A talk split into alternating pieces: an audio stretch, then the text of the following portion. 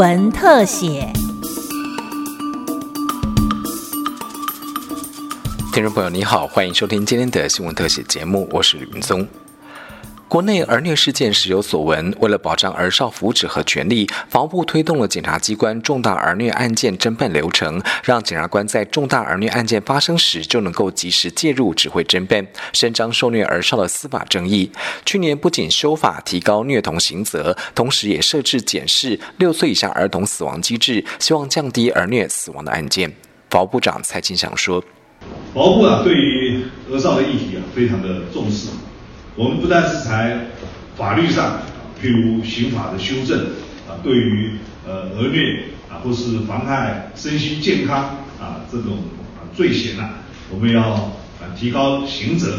对于虐童啊致死或致重伤啊，也加重处罚，增定了法则。所以在法律上，我们是非常的呃支持儿少的保护啊。那在实务上啊，我们更是努力的做好。对于这种六岁以下儿童死亡案件的检视啊，那希望能够提早介入啊，对于儿童死亡的案件，到底有没有啊其他遭受虐待的原因？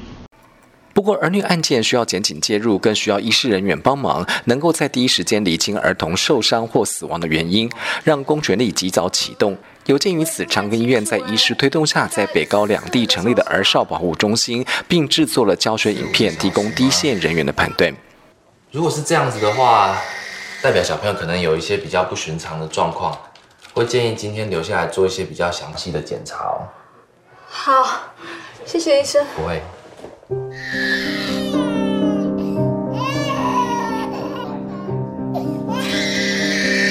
如婴儿躯干四肢出现肿胀、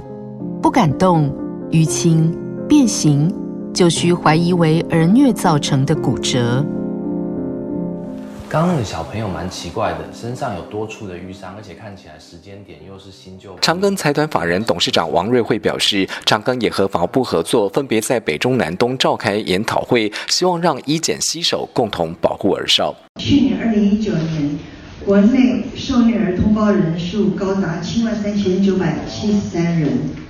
创历历年来的新高。虽然大家对这个的认知也渐渐于了解，不过如何在第一时间进行验伤、采证、保留证据以利后后续，让那个施虐者得以接受适当的司法制裁，就需要医检单位的携手合作。我们特别制作了两部验伤采证教学影片，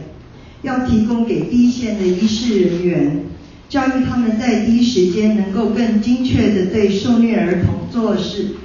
做伤势判断及描绘记录，保留有力证据，让检警能更快速介入处理。法务部检察官蔡佩珊表示，他曾经经手一件遗憾的儿虐致死案件，体验到如果能够及早介入，就能阻止憾事。去年法务部在各地检察机关推动检察机关重大儿虐案件侦办流程之后，让相关机关可以平行联系，确实也发挥了作用。当重大儿虐非死亡的案件哦，家防中心受理通报之后，这时候就会启动网络的平台。那因为它必须是疑似外力介入的。它必须不是疾病造成的，那检察官怎么会知道说它是不是一个疑似外力造成的伤势或造成的昏迷？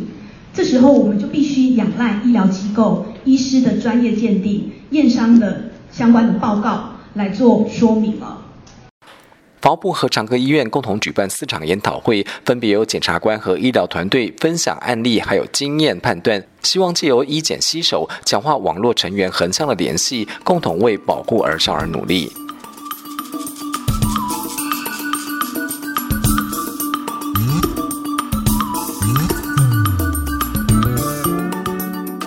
以上新闻特写由金广记者吕明宗采访制作，谢谢您的收听，再会。